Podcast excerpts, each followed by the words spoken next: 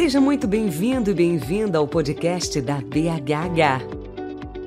As novidades da hematologia, hemoterapia e terapia celular você ouve a seguir no nosso episódio do Hemoplay Podcast. Este podcast tem oferecimento da IMF. Olá, bem-vindo a mais um Hemoplay, nessa parceria Hemoplay, Hemofamília, né? Que é uma parceria da International Myeloma Foundation Latin America com a BHH. E hoje, para o nosso bate-papo, eu estou recebendo a doutora Daniela Leão e nós vamos falar um pouquinho sobre o TMO. Obrigada por aceitar o nosso convite. Eu que agradeço, acho que é um prazer a gente poder esclarecer esse tema que as pessoas têm tanta dúvida que é tão importante. É. Bom, para a gente começar a falar o que é o TMO e o que o paciente tem que fazer até chegar lá, quais são os preparos para o TMO? Então, a, a gente fala TMO, né, transplante de medula óssea, mas na verdade deveria ser transplante de células tronco hematopoéticas. Porque antigamente a gente uh, pegava da bacia, né, que é igual vocês fazem os exames de medula, mas atualmente a gente colhe as células do sangue. Então, por isso que a gente fala esse termo. Mas vamos falar TMO, que todo mundo acaba falando mais. Na verdade é o autotransplante, né? Exato. Fala TMO, mas é o autotransplante. De Exato, de, de, células tronco. Então isso é uma coisa diferente, né? Que a Cristine já, já comentou. Quer dizer, você não precisa de um doador, você é seu próprio doador. Tá? E, isso porque o transplante de outras pessoas não é um transplante que funciona bem, tem um monte de mais complicações. Eu já cheguei a ver é, é transplantes assim, mas a gente abandonou isso e faz o autotransplante.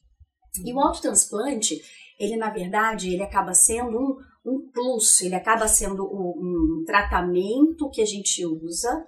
Inclusive, assim, quando o paciente está bem, para melhorar mais ainda a resposta.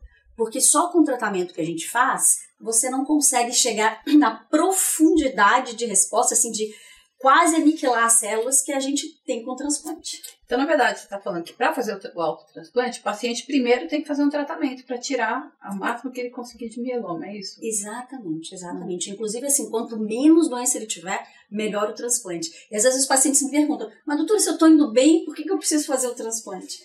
E justamente o que você falou, você tem que diminuir a quantidade de células, mas aquela redução mesmo para o paciente ficar muito bem por mais tempo, viver por mais tempo e com melhor qualidade de vida, entre o transplante. Bom, aí o paciente vai, então, ele já está lá com a, com a em remissão, né? E aí ele vai coletar as células dele, né? Como é que é feita essa coleta de células para o transplante? Então, aí, atualmente a gente coleta através do sangue periférico. Tá? Então, é, pode ser, em geral, estimulado, né? Então, a gente estimula para aumentar o número de células tronco, porque não é tão grande. É, em geral é assim. E aí o paciente ele fica numa, numa mesma máquina que a gente usa, por exemplo, para um doador de plaquetas, é, para um doador de, de massas raras. Então ele fica numa máquina, máquina é totalmente seguro, é tudo fechado, o sangue dele não tem contato com nada, tá? E a máquina é, sai o sangue por aqui como se fosse uma doação passa na máquina, a máquina consegue separar perfeitamente as células que a gente quer. Essas células são guardadas numa bolsinha e todo o resto do sangue volta para a pessoa. Então é uma técnica assim já usada há muitos anos e que é muito segura. Né? Às vezes a gente tem que fazer mais de uma coleta porque a gente precisa de uma quantidade certinha para poder fazer o transplante, porque a gente tem que ter uma uma recuperação adequada. E isso é uma coisa boa do autotransplante, porque no transplante de outra pessoa, é, você pode ter uma falha, alguma coisa. No autotransplante, como as células são suas, a gente acaba tendo assim, uma recuperação até rápida. E se, se o paciente puder coletar para mais de um transplante, é bom, né? É, então, principalmente assim, pacientes é, 50 anos, 55, enfim, até 60, é, quando você coleta, porque sim, você faz o primeiro transplante, mas a gente precisa lembrar que o mieloma, ele é uma doença que ele vai recair em algum momento. Tá? A gente até já fala para os pacientes, olha, vai voltar em algum momento. Com o transplante ela vai demorar mais para voltar. Então, um segundo transplante, para quem teve um sucesso com o primeiro, ele é, assim, ele é super funcional. Então, é uma das coisas, inclusive, que a gente avalia. Então, já tive pacientes que fizeram o segundo transplante e que é, os resultados são muito bons também. Então, a grande questão é assim, é que a pessoa ela tem que pagar depois de um tempo, porque o convênio, eu acho que é dois, são dois anos, se eu não me engano, que ele paga a reserva. Mas, gente, assim, para quem pode, realmente vale a pena, porque você tem as suas células guardadas. E as células, quando você colhe mais cedo, elas têm uma qualidade melhor. Porque se você fez um monte de tratamento, às vezes você não consegue nem estimular a célula para coletar de maneira adequada, sabe? Aí o paciente recebeu as células, recebendo, guardou as células, aí ele vai fazer o meu falando em alta dose, né? Isso. E vai receber as células de volta logo Uhum. depois. É isso? Para a medula Isso, voltar isso, a funcionar. Cris. Exatamente. E quais são os critérios? Quem que pode fazer autotransplante ou quem não pode fazer? Então, ah, os pacientes que poderiam correr algum risco maior fazendo o transplante, a gente prefere não fazer. tá? E os critérios, eles ah, são vários. Então, por exemplo, alguém que tem um, um problema pulmonar mais sério, alguém que tem um problema de fígado mais sério, é, mesmo quem está em hemodiálise pode fazer o transplante, tá? Mas tem que ser um centro bem especializado. E, infelizmente, muitos centros no Brasil não têm esse preparo, né? Pessoas mais idosas, é, a gente evita fazer, mas é claro que, assim, cada tem um paciente de, de 70 anos que é muito consegui- conseguiria fazer o transplante e tem um paciente de 65 que não conseguiria. Então, assim, há várias questões que a gente avalia, né? A gente tem vários critérios, inclusive. Assim, a, a gente avalia principalmente essas questões. Pulmonar, então a gente fala não fume, é, tenha um pulmão bom, a questão do fígado, é, a questão cardíaca, e aí vai, né? Várias situações que a gente vai pesar. É, um paciente que tenha uma indicação boa para transplante, é, eu falo, tudo tem efeito colateral, tá? Até água, se você beber demais, tiver um problema renal, tem efeito colateral. Então, ah, o que a gente é, é, recomenda é que, assim, que os pacientes que vão, que são prontos para fazer o transplante, a mortalidade que existe é em torno de 2%. O que que isso quer dizer? A cada 100 pessoas, é, o risco de, de falecer pelo transplante por questões relacionadas é em torno de duas. Isso é extremamente seguro. Né? Então, por isso que a gente indica. Agora, por exemplo, um paciente que tem problemas de saúde e o risco iria para 5%, a gente não vai indicar. Aí os tratamentos, eles são mais adequados. E como é que é a recuperação? Vou até comentar uma coisa interessante. Uma vez eu fui fazer uma visita no Hospital das Clínicas, na unidade de transplante.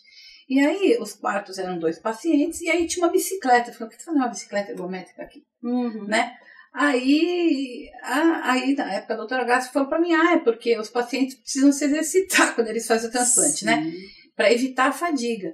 Então, vamos falar um pouquinho de como é, quais são os efeitos colaterais e qual a importância do paciente, né? É, ficar mesmo ativo, mesmo dentro do quarto, né? Ter a bicicleta. Vamos falar da mucosite, enfim, o que, Uhum. que o paciente pode esperar de efeitos adversos do transplante? Como que é a recuperação? A gente usa é, medicação em alta dose, né? Então, assim, eu tô falando que é, você vai fazer uma dose, é, assim, uma quantidade realmente maior. É uma quimioterapia muito mais forte do que as pessoas receberam. Então, você vai ter queda de cabelo, é, as mucosas, né? Então, a- assim, todo o trato digestivo é mucosa. Então, o que, que você o que, que você tem? Então, a quimioterapia, ela age indistintamente, né? Diferente dos, até dos tratamentos que a gente tem no mieloma, que são meio localizados. Então, assim, mucosite, feridas na boca, diarreia, é, ah, como se fosse uma esofagite, isso tudo acontece, né? Aí o que, que a gente faz? A gente faz laser oral para melhorar essa parte. É, e é tão individual. Eu tive uma paciente agora que transplantou, zero, passou completamente, não teve nada. E tive pacientes que, assim, diarreia, diarreia, sabe? Então, é extremamente variado e não tem como a gente prever, né? Então, a queda de cabelo, é... e o que que acontece? Dá a fadiga. Então, a gente até recomenda, quem vai se preparar para o transplante, atividade física, fortalecer musculatura, a parte de alimentação, proteína, uma nutricionista ajuda muito. E durante o transplante, a gente realmente recomenda que as pessoas façam essa atividade física, até assim, fortalecer a parte pulmonar, melhorar a respiração, reduzir o risco de uma pneumonia. É, então, esse tipo de coisa é importante. Uma outra questão que pode acontecer, é, e que não é tão raro, é que o que, que acontece? A gente vai zerar a imunidade da pessoa. Tá? Inclusive, a gente tira as células antes como uma proteção, porque a dose é tão alta da, da, do tratamento que você iria secar a medula. Então, a gente faz o tratamento, protege as células e faz a infusão depois. É como se fosse uma transfusão, gente. Então, não é cirurgia. Né? Então, tem todas essas questões. Em geral, por exemplo, na beneficência a gente faz o transplante a fresco, a gente não congela as células. A gente tira as células interna, faz a quimioterapia e recebe o transplante. A gente tem visto que da, da medula é, fresca, as pessoas se recuperam mais rápido. Então, assim, é, é extremamente variado, mas vamos dizer 11, 12, 15 dias é o tempo que a gente fala da pega da medula. Né? Então, só que durante esse tempo, gente, vai estar tá zerada a imunidade. Então, é um bebezinho aí de dois meses. Então, isso é muito importante. Então, é importante conversar com a equipe que vai fazer o seu transplante, vai ser uma equipe enorme. Você vai conversar com nutricionista, farmacêutico, fisioterapeuta, dentista, né? Além da equipe médica. E tem que tirar todas as dúvidas. Então, leva caderninho, assim, doutora, depois que eu for de alta, eu tenho que ficar isolada, quanto que eu posso sair? É, então, são as coisas mais, mais importantes, sabe? Agora, é, a qualidade de vida e o tempo de vida de quem faz o transplante, a gente sabe que é maior. Então, o mieloma ele vai retornar. Quem faz o transplante, ele leva mais tempo para retornar. Né? Então, por isso que os pacientes às vezes perguntam, mas eu preciso? Sim, se você tiver condições, faça o transplante. Entendi. É, e assim, eu acho que é super seguro e eu acho que tem, você tem que esperar ano. Exato. Gente, porque eu acho é. que o que a gente vê no nosso dia a dia é que os pacientes se recuperam muito melhor do que eles esperam. Exato. Né? Exato. Então, é um procedimento seguro, eu acho que ninguém precisa ficar tão preocupado assim, né? Uhum. Porque às vezes pode falar transplante, né? É, Mas eu acho que a cirurgia. Quantos anos é... que, o, que o transplante é feito mieloma? Muitas décadas, né? Muitas décadas. Nossa, olha, em 1997 eu era estudante ainda, fui fazer um curso de transplante na Espanha. E aí, naquela época a gente fazia de outra pessoa. Então, eu lembro que um rapaz de 30 anos estava recebendo, em espanhol, estava recebendo a medula de um francês. Então, assim, gente, então o transplante, primeiro, o transplante ele começou a surgir, a, a, assim, inicialmente, na década de 70, 80 foi melhorando, e agora, inclusive, está mais seguro, porque a gente tem drogas muito mais modernas. Então, de, contra fungo, bactéria, etc. Tá? E a minha última dúvida é, as vacinas, vai ter que vacinar tudo de novo, já que o paciente perdeu a medula, perdeu toda a imunidade que ele tinha? Vai, vai, vai vacinar. E outra coisa, antes do procedimento, continuam com as vacinas normais. Né? Então, sim, vai ter que vacinar tudo de novo. Ele vai receber um calendário, por isso que eu falo, é igual um bebê, de novo. É um control-alt-del da tua imunidade. É, então, sim, a gente vai receber todas as vacinas de novo. A gente tem conseguido, inclusive, a vacina do Covid, mesmo para quem recebeu quatro, cinco doses. Então, começa tudo de novo. Inclusive, o cuidado, por exemplo, de não pegar uma catapora, uma varicela.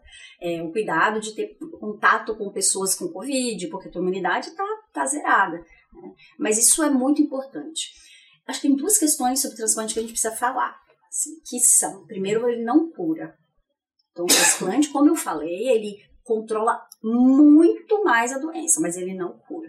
Tá? Então, é, porque o mieloma, gente, neste momento, vamos falar assim, ele ainda não tem cura. Então, o que a gente faz realmente é prolongar. É, e, e, assim, uma outra questão que eu acho que, que, que é importante a gente, a gente conversar é que quando você faz é, esse transplante, você tem que ter uma série de cuidados, né? Depois, mas a equipe é, é super preparada, em geral, você falou muito bem. As pessoas é, se recuperam muito mais rápido até do que, do que elas imaginam. Então, eu acho que essas mensagens, elas são super importantes. Cuidado com a mão, né? Eu acho que álcool gel. Eu lembro que quando minha mãe fez o primeiro transplante, foi em, 2000, foi em 2001. Uhum. Eu lembro que não tinha álcool gel portátil, que nem tem hoje. Uhum. Então a gente ia comprar em distribuidora de produto hospitalar, comprar o um frasquinho e colocar. Olha só. Meus filhos eram pequenininhos, então é, o álcool gel na nossa vida vem desde aquela época. E a gente sabe que é importante, né? Para quem vai fazer o transplante Exato. e depois, né? Cuidar da mão. Uhum, é muito importante, gente. Porque a maioria das infecções a, a, acabam sendo muito por contato.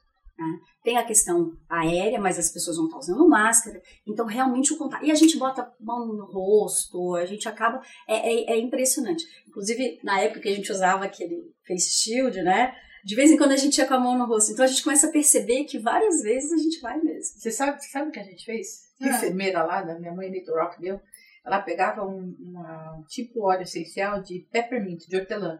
E ela punha no meu dedo e falava: você vai pôr um em cada dedo e vai deixar né? Porque se você botar no olho ou no nariz, vai arder. Gente, quantas vezes. Aí quando eu cheguei no Brasil, eu dava o dedinho às crianças. Eu podia falar, tá vendo? Não pode. E é incrível como a gente põe a mão no olho. Quantas vezes eu falo, meu Deus, tá queimando meu olho. Hum. E eu tinha posto a mão no olho sem perceber. Exatamente. É um cuidado maior que tem que ter. E depois de quanto tempo o paciente assim pode voltar à vida normal? Então, é um pouco variável, porque é, o paciente precisa recuperar principalmente o que a gente chama de neutrófilos, né? Que são a primeira linha de defesa. Então, quando, quando a medula pega, os pacientes já têm um número de neutrófilo bem melhor, uhum. plaqueta, recupera, mas depende um pouco individualmente aí de cada pessoa, né? Então, é, varia. Tem paciente que a gente fala três meses, dois meses, tem paciente que às vezes leva um pouco mais, né? Então, é muito individual. A melhor coisa é começar com a sua equipe e assim, e eles vão te passando, olha, agora não dá, agora já você já consegue, né?